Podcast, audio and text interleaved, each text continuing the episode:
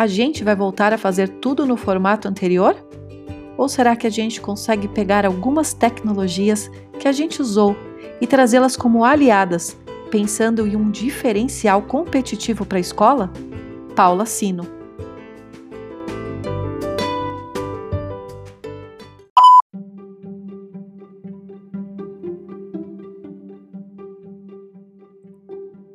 Brief educacional 6 de agosto a 12 de agosto. O Conselho Nacional de Educação traz orientações sobre o retorno às aulas presenciais. Os conteúdos do ano letivo de 2021 podem ser concluídos em 2022. Com retorno gradual às atividades escolares presenciais, o Conselho publicou diretrizes que orientam a regularização do calendário escolar da educação básica superior e educação especial. No básico, as escolas poderão concluir o conteúdo curricular de 2021 em 2022. No ensino infantil, o documento dispensa as escolas de cumprir em 2021 os 200 dias obrigatórios de ano letivo e a carga horária mínima de 800 horas que são exigidas. No ensino fundamental e médio, as escolas também estão liberadas do cumprimento dos 200 dias, mas ainda precisam cumprir com a carga horária mínima exigida de 800 horas anuais. A autorização vale para todas as escolas públicas, privadas, comunitárias e confessionais.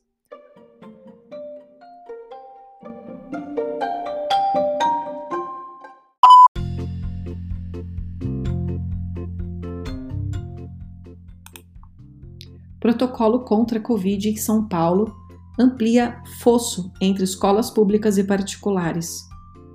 Enquanto o protocolo do governo de São Paulo determina para a rede pública a suspensão por 14 dias da turma que teve contato com o contaminado, consultorias médicas orientam escolas particulares a autorizar a retomada dos colegas antes, com teste negativo, ou até que se determine a suspensão dos outros alunos se houver segundo caso. Os diferentes protocolos se somam à lacuna de desigualdade ampliado na pandemia entre escolas públicas e privadas.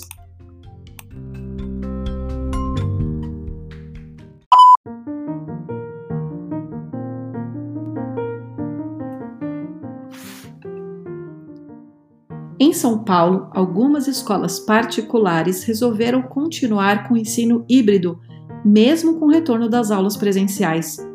Desde o dia 2 de agosto, todas as instituições de ensino privadas do Estado estão autorizadas a retornar 100% com as atividades presenciais. Este é o caso do Colégio Interação Itupeva, que, mesmo com a volta às aulas presenciais, resolveu manter o ensino híbrido após a pesquisa realizada com os pais dos alunos.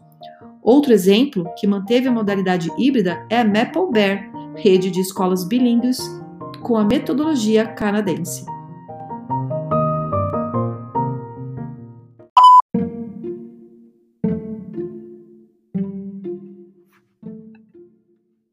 Governo volta a tentar criação de voucher para creche. Uma proposta na medida provisória do Auxílio Brasil, o novo Bolsa Família, gerou reação na área da educação por abrir caminho para a adoção do voucher para financiamento de matrículas no ensino infantil.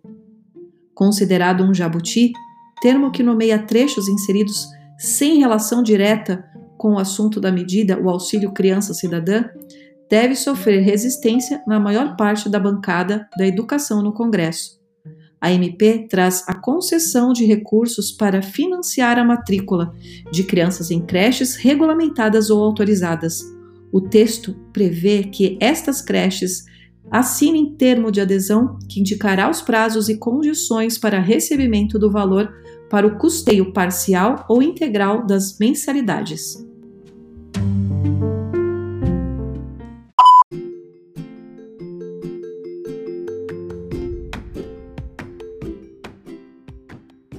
A St. James International School de Londrina, Paraná, anunciou a união com o Positivo Educacional, empresa paranaense com 49 anos de tradição em qualidade na educação e um dos maiores grupos de ensino do país.